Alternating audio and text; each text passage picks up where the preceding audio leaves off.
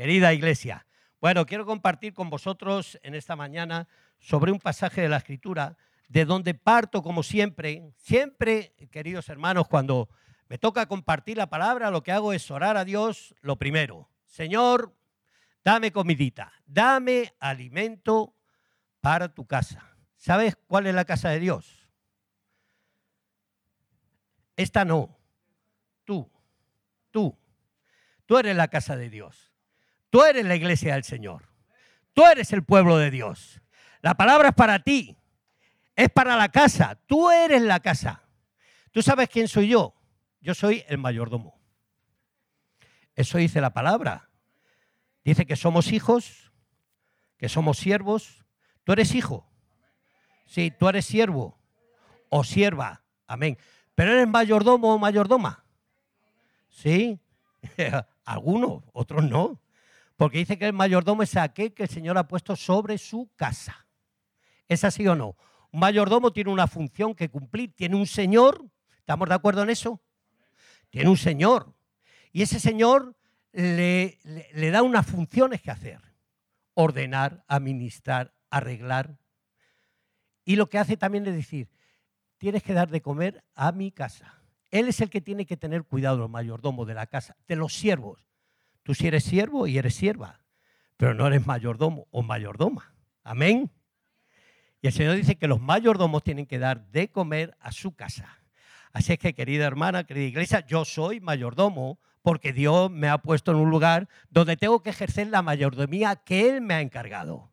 Y entonces en esta mañana, como tengo que dar de comer a la casa del Señor, Dar de comer a la casa del Señor, ¿qué es? La palabra de Dios. El alimento de Dios para el alma, ¿qué es? La palabra de Dios. Por lo tanto, en esta mañana, querido hermano, voy a compartir con vosotros una palabra que ha puesto el Señor en mi corazón. Y yo no sé, yo creo que sí, que yo no soy distinto a vosotros, yo soy un ser humano igual, y yo tengo costumbres. ¿Vosotros tenéis costumbres?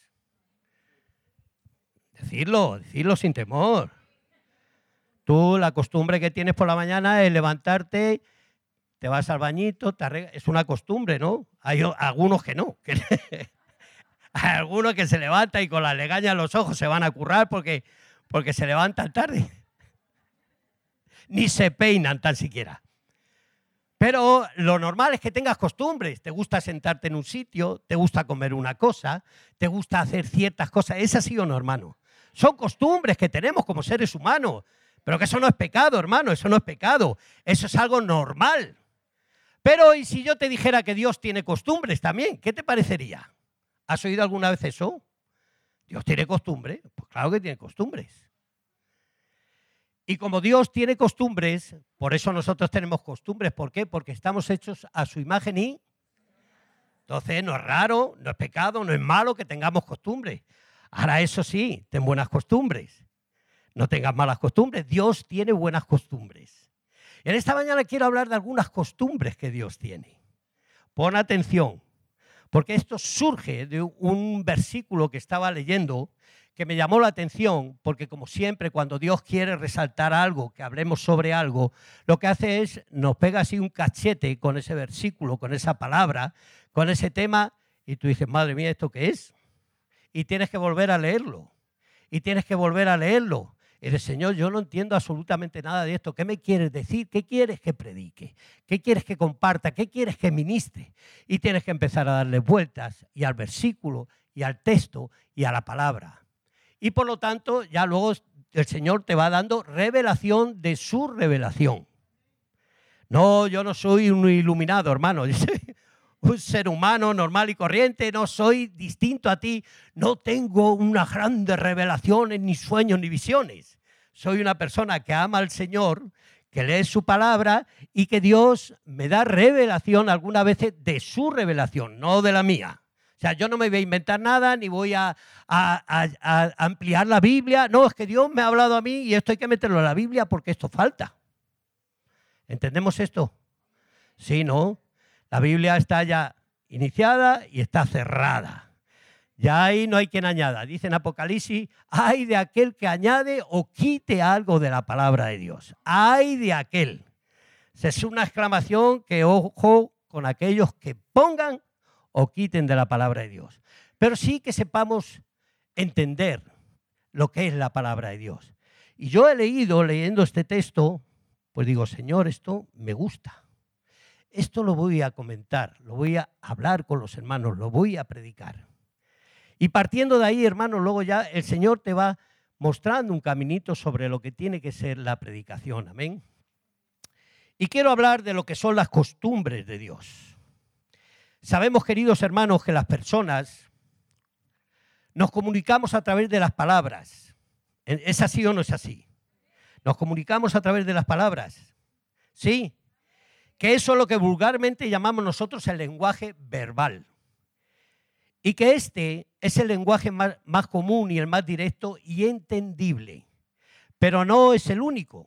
No es el único. ¿O es el único lenguaje que utilizamos las personas? No. Hay otro lenguaje, ¿no? Sí. Yo no sé, como sea el de, no sé qué lenguajes hay. Pero no solamente nos comunicamos a través de palabras, existe también el lenguaje corporal. ¿Estamos de acuerdo con eso? Que las personas hablamos con el cuerpo. Yo ahora estoy gesticulando y estoy diciendo algo, estoy hablando, estoy comunicando algo, ¿no? ¿Qué es lo que yo estoy comunicando algo? Ah, hermano, ¿qué información estás recibiendo tú de, mis, de, mi, de mi lenguaje corporal? ¿Algún valiente que me diga algo? ¿Qué estoy? ¿Qué estoy comunicando? ¿Perdón? Amén. Más. Amén. Energía, más. Muchas cosas estoy comunicando.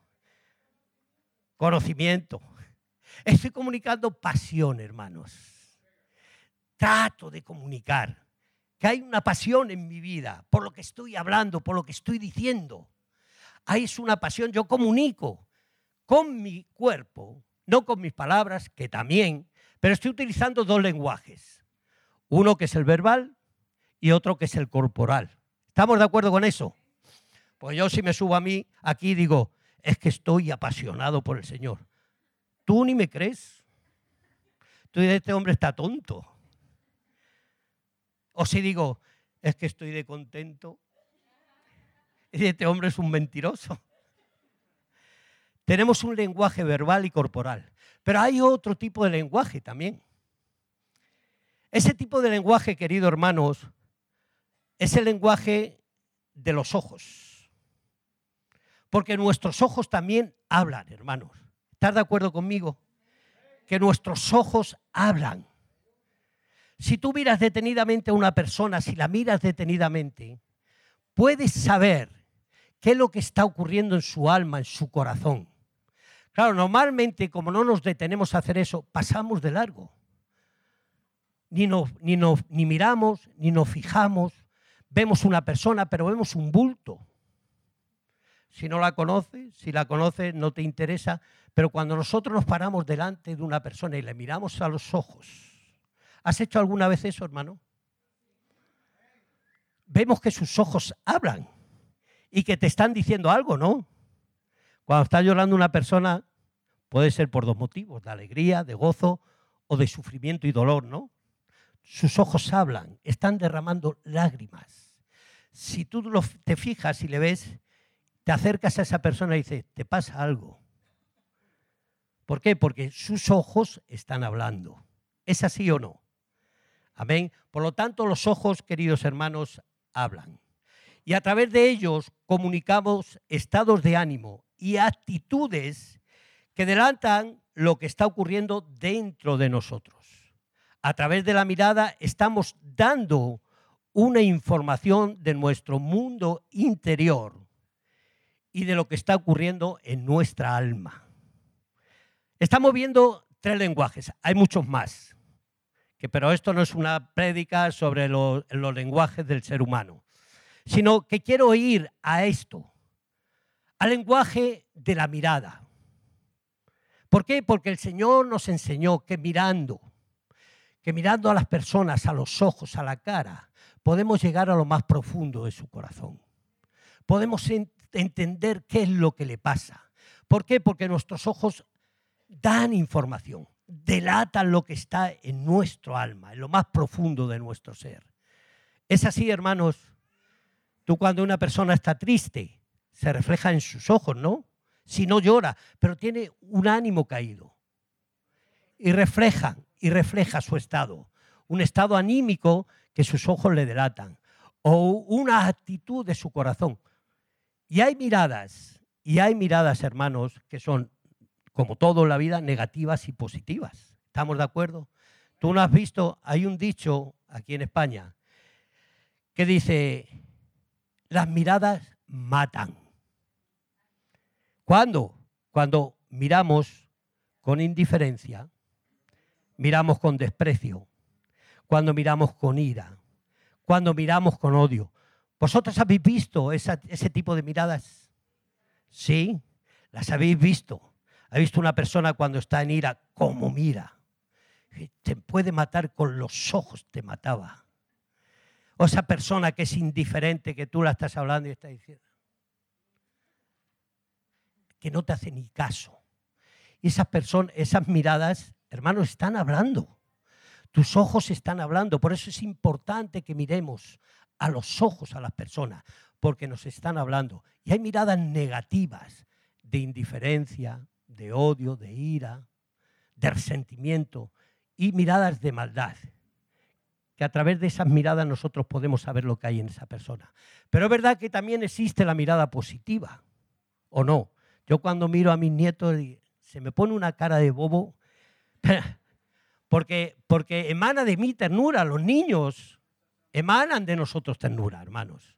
Tú ves a un perrillo chiquitito, recién nacido, que está ahí agarrado a la teta de la perrilla eh, y se te pone una sonrisita así, porque esas escenas eh, lo que hacen, sacan de tu corazón esa ternura, que también la hay.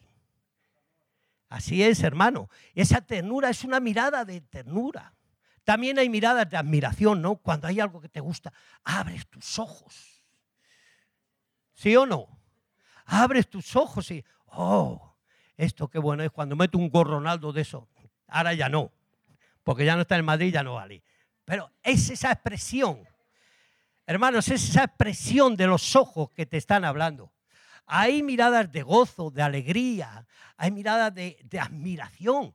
Todo eso es un lenguaje, lo que es no verbal de nuestros ojos. Y tenemos que ir, hermanos, sabiendo gestionar eso, aprendiéndolo, mirándolo, saboreándolo, porque eso forma parte de la vida. Tú no te mueves por la vida, me levanto, corro, miro, no. Tenemos que mirar detenidamente. ¿Por qué, hermanos? Porque el Señor lo hizo. El Señor lo hizo, lo hace y lo hará. Porque Dios, yo no me canso de decir que siempre es el mismo. Dios no está pasado de moda, hermanos. Nosotros servimos a un Dios vivo. Es el eterno. Él es el principio y es el fin. Es el alfa y el omega. No hay nada fuera de él, hermano. Está todo ahí condensado en él, porque él lo ha creado todo. Por lo tanto, nos ha creado a ti y a mí. Y nos ha hecho a su imagen y semejanza. ¿Y de dónde parte esto, hermano? De esto parte del Salmo 119, versículo 132. Vamos a leer la palabra. Salmo 119, el salmo yo creo que es el más largo de todo de la Biblia. Es así. Sí, hermanos, alguno que haya leído la Biblia, los salmos. ¿Habéis leído los salmos? ¿Os habéis enterado? Bien, más regular.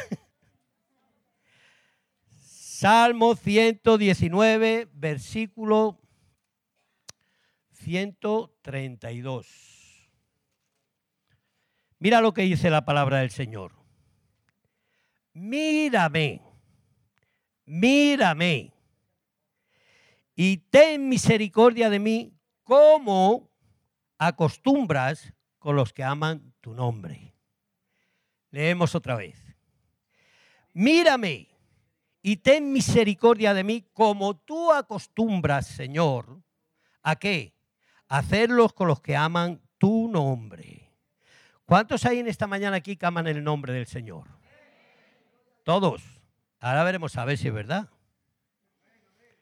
Porque dice el Señor, este pueblo de, labios me ama. De labios, de boca. Que es lo que le pasó a Pedro, ¿no? Vamos a ver a Pedro, vamos a verle, vamos a ver. Entonces, aquí de ahí partió esta predicación, hermanos. De este versículo.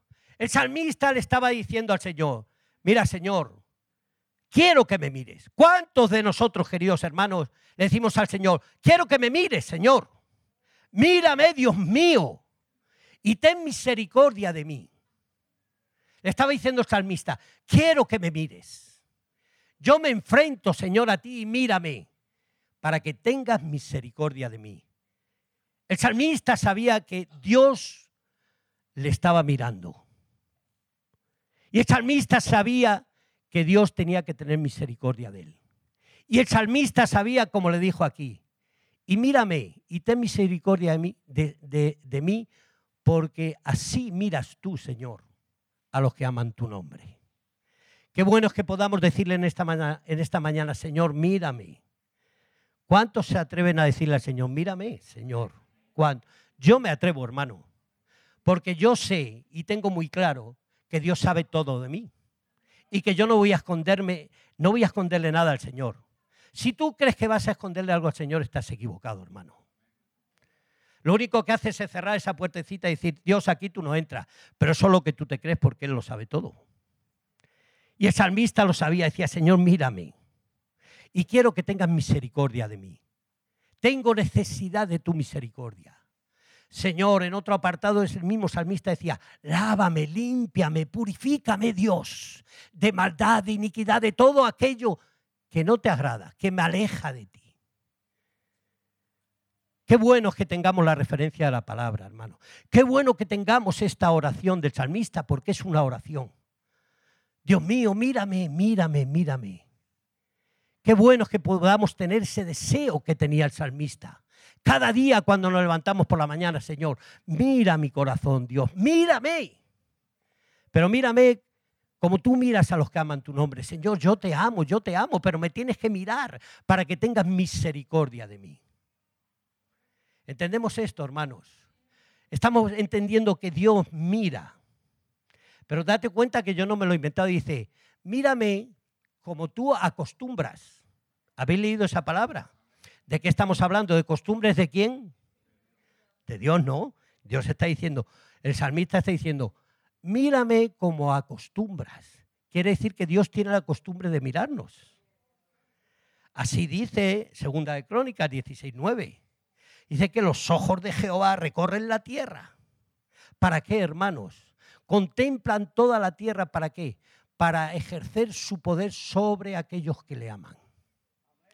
Dios ve, Dios tiene sus ojos sobre nosotros, pero no sobre nosotros solo. Dice el Proverbios 15.3 que los ojos de Jehová recorren la tierra sobre los buenos y sobre los malos. Quiere decir que el Señor sabe diferenciar, diferenciar. Y yo quiero y deseo que Dios me mire dentro del grupo de los buenos yo no sé si tú querrás eso. Si no quieres eso y no estás en ese grupito de lo bueno, tienes que hacer un traspaso, hermanos. Tienes que cambiar de acera. Tienes que cruzar el paso de peatones. ¿Entendemos esto? Yo voy por esta acera y esa no es la que le agrada al Señor. Por lo tanto, lo que tengo que hacer es cambiarme de... ¿De dónde, hermano? ¿De qué estamos hablando?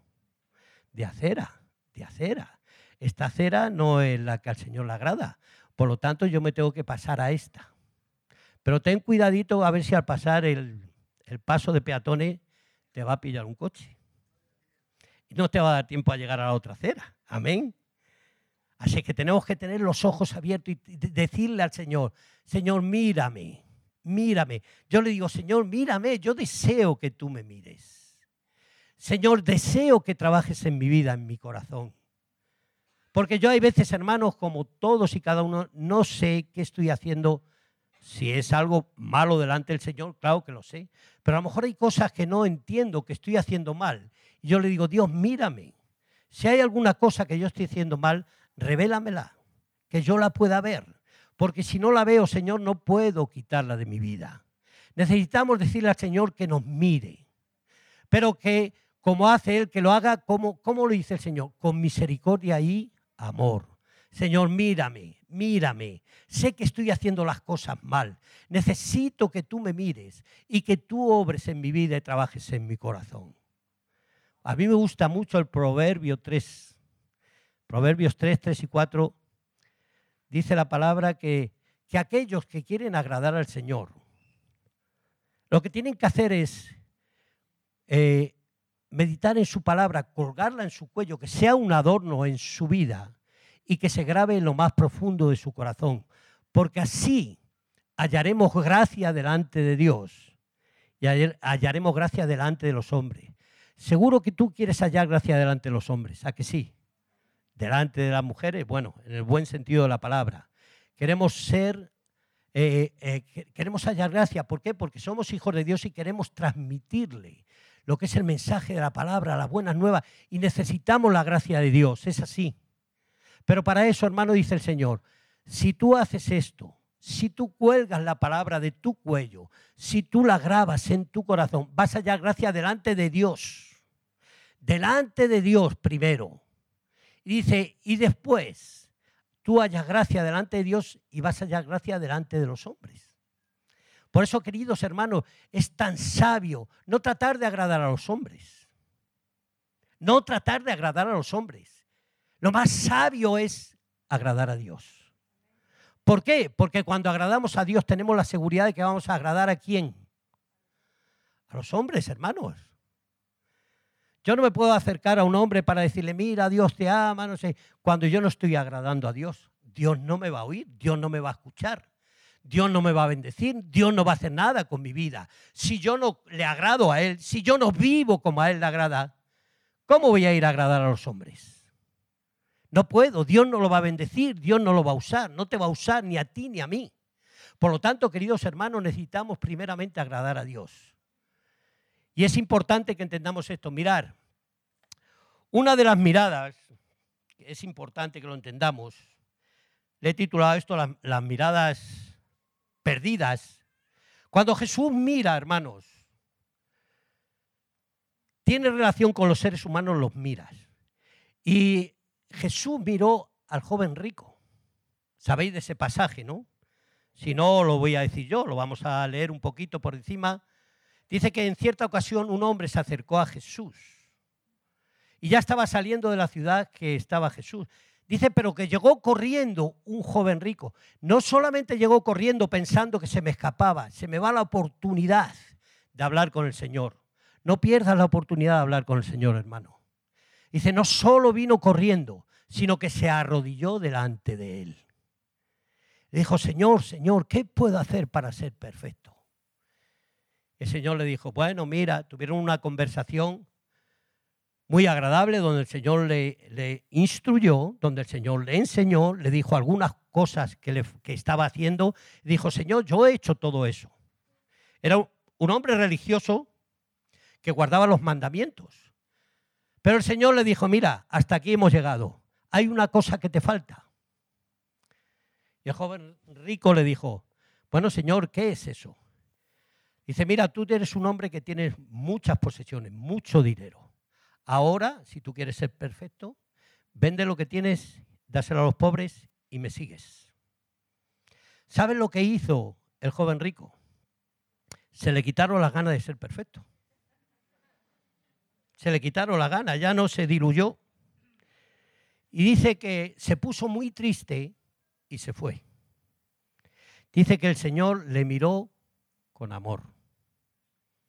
Le miró con amor. Y la mirada de Dios es siempre con amor hacia nosotros. Pero Dios dice, si quieres crecer, si quieres seguirme, si quieres servirme, si quieres ser útil en mis hermanos, hay algo que te falta. Y tienes que soltarlo. En esta mañana Dios te está mirando. Aquí no hay muchos ricos económicamente, amén. ¿Hay algún rico por aquí? Que le llevo al despacho rápido. Le ajusto las cuentas. No hay muchos ricos, ¿no? Sí, sí, pero yo digo de aquí, hermana. De aquí. El amor son todos riquísimos. Somos todos que desbordamos amor por todos los sitios. Y luego me viene un hermano, pastor, es que este hermano, me viene otro, es que este hermano, es que este hermano. Desbordamos amor por todos los sitios.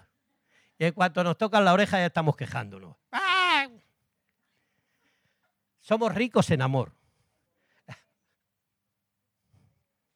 Pero estamos hablando de dinerito. Dice que el Señor le miró con amor. Porque el Señor no sabe mirar de otra manera, hermanos. Pero fue una mirada perdida. Si en esta mañana Dios te está mirando y te está diciendo, sí, sí, tú puedes ser perfecto. Has hecho los mandamientos a la iglesia, de la Biblia, oras, como si oraras así. Pero te falta una cosa, tienes que entregarla. En esta mañana tienes que entregarla. Tienes que soltarla, tienes que renunciar a ella. Sí, Señor, pero es que me gusta mucho. Pero tú no dices que quieres más de mí. Suelta. Déjala, a ver si es verdad. Que amas más al dinero, que amas más a una costumbre, que amas más aquellas cosas que forman parte de tu vida y que no quieres soltarla. Pues el Señor no te dice nada. Dios te mira. Desde quieres más de mí, suelta. Tienes que soltar, tienes que dejar. Te tienes que negar a ti mismo, tienes que renunciar a muchas cosas. Si no, hermanos, no vas a crecer. Este joven quería crecer. Era una persona que guardaba los mandamientos y que hacía las cosas bien delante de Dios. Pero Dios sabía que había en su corazón algo que estaba cerrado. Y eso era lo que él amaba. Le dijo, esto te sobra. Si quieres ser perfecto, véndelo, dalo a los pobres y te vienes conmigo. Hay cosas que el Señor está demandando de ti. En esta mañana te está mirando. ¿Quieres ir a más? ¿Quieres ir a mejor? ¿Quieres agradar a Dios? pues tienes que soltar, hermano. Una mirada perdida del Señor. Dios te mira con amor, pero depende de lo que tú respondas, cómo tú respondas. Si tú respondes negativamente, Dios mío, tres minutos. Por lo tanto, queridos hermanos, Dios mira tu corazón. Vemos otra mirada, pero esta mirada ya no es perdida, hermanos. Esta es una mirada aceptada. Hay una mirada aceptada. ¿Y eso qué es, pastor? Pues cuando el Señor te mira, tú tienes necesidad de Dios, tienes inquietudes, y si Dios te mira y te llama, tú dices, sí, Señor, aquí estoy yo. Amén. Fíjate, era otra persona con dinerito. Era un tazaqueo que era muy chiquitito. Era judío, era jefe de los recaudadores publicanos. Pero ese hombre tenía una inquietud en su corazón. El dinero no le bastaba, no era suficiente para él, había un vacío en su corazón y necesitaba de Dios y él había oído hablar de Jesús. Y tenía esa inquietud, yo quiero conocer a ese Jesús, de, estos que me están hablando, que si sana, que se libera, que si perdona. Como muchas veces venimos nosotros al Señor, ¿quién es ese Jesús que sana, que libera? Yo quiero verle, quiero conocerle, yo quiero ser una persona libre, quiero ser una persona sana en mi vida. Y dice que era muy chiquitito y como a Jesús le seguía mucha gente, siempre, siempre que bueno, que la gente seguía al Señor. Dice que no podía verlo porque era mucha gente y él era muy chiquitito. Y como era un, era un tío listo, por eso era recaudador de impuestos. Dice, a este le tengo que ver yo como sea. Dijo, ¿para dónde va? Yo estoy aquí, la gente no me deja ver, allí está Manuel Gamboa, allí hay un árbol, allí me voy y subo por arriba y así esta gente me deja verle. Y eso hizo, así hizo Zaqueo, se fue, se subió al árbol y dijo, aquí me espero para ver al Señor. Pero no sabía que el Señor le iba a ver a él, porque cuando llegó el Señor debajo del árbol dice que se paró. Y miró para arriba y dijo, Zaqueo, Zaqueo, baja que hoy quiero entrar en tu casa. ¿Sabe lo que hizo Zaqueo? Se tiró de cabeza al suelo. Señor, ¿cómo me habrá visto este? ¿Cómo sabrá este que yo estaba aquí? Pero yo me tiro ahora de cabeza. Se tiró de cabeza al suelo y abrió su casa y dijo, Señor, si he robado, devuelvo esto, le doy esto, le doy esto, le doy esto. Llegó la salvación a su vida. Esa era una mirada aceptada. Cuando Dios te llama y cuando Dios te mira, abre tu corazón. Y Dios, aquí estoy aquí estoy, vienes a mi casa, vente a mi casa, vente conmigo, lo que haga falta, Dios. Porque Dios siempre tiene cosas buenas para nosotros. Fíjate cómo sería, cómo sería.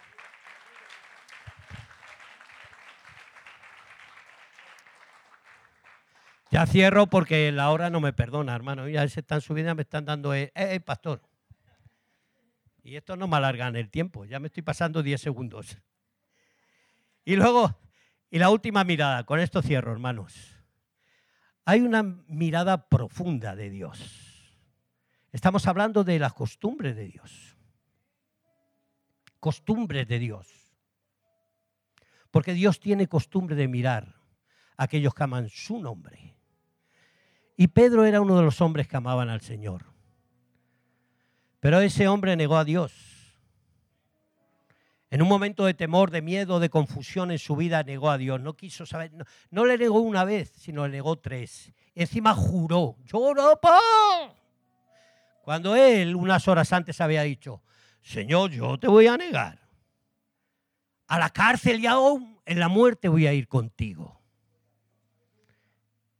Y en un par de horas ya estaba perjurando que es que él no le conocía.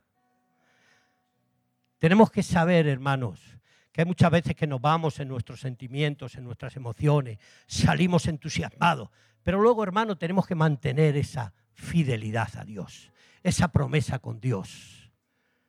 Yo te voy a seguir, Señor, no solo a la cárcel, sino a la muerte. Y trató de hacer eso. Trató de hacer eso Pedro porque en un momento determinado cuando vinieron al Señor, dice que le quería defender y le cortó una oreja a uno de los que venían a por él. Y el Señor le dijo, esto no es así, ¿eh? Querido Pedro, esto no es así. El que espada mata, espada muere. Pero luego, cuando se metió en el patio, porque él seguía al Señor, pero seguía de lejos, hermanos, como hay muchos aquí, que siguen al Señor, que aman al Señor, pero le aman de lejos, un poquito de lejos. Y cuando llegó ese momento de que renunció al Señor tres veces, dice que cuando hizo eso, el Señor que estaba por allí cerca se volvió y le miró. Solamente le miró, hermanos. Cuando Jesús te mira profundamente, cuando tú te has comprometido con el Señor, cuando le has dicho, Señor, yo no te voy a fallar, voy a ir contigo hasta la muerte. Dice que cuando el Señor le miró, le, vino a Pedro esas palabras, recordó esas palabras que le habían dicho. Dice que se salió y que lloró amargamente. Si Dios está mirando tu corazón, Dios te está mirando lo más profundo. Yo quiero que Dios mire en lo profundo de mi corazón. Yo quiero, hermanos, que me haga quebrantarme, que me haga llorar, porque esa es una señal de arrepentimiento. Pero Dios no le reprochó. Dios le amó y le miró. Pedro, acuérdate, no se lo dijo, se lo dijo la mirada. Porque estamos hablando de costumbre de Dios, de miradas de Dios y le miró. Y solamente la mirada de Dios quebrantó el corazón de Pedro. Sé que lo he hecho mal, Señor. Porque se salió y lloró amargamente. Yo quiero que en esta mañana, queridos hermanos, yo deseo que Dios mire lo más profundo de mi corazón. Y yo te pediría, por favor, si Dios está mirando a lo más profundo de tu corazón, di sí, Señor yo he sido como Pedro y voy a llorar, Señor, delante de ti. Quebranta mi corazón, Dios. Necesito, Señor, que tú toques mi corazón, que quebrantes mi corazón, que me hagas llorar. Porque daros cuenta que luego Pedro fue uno de los grandes hombres de Dios, pero falló a Dios, hermanos. Le falló. Pero Dios no se lo reprochó. Dios lo que hizo es mirarle y esa mirada del Señor lo que le llevó fue al quebranto. Fue a decir, Señor, ten misericordia de mí. Como decía el salmista, Señor, mírame y ten misericordia de mí, como tú haces con aquellos que aman tu nombre.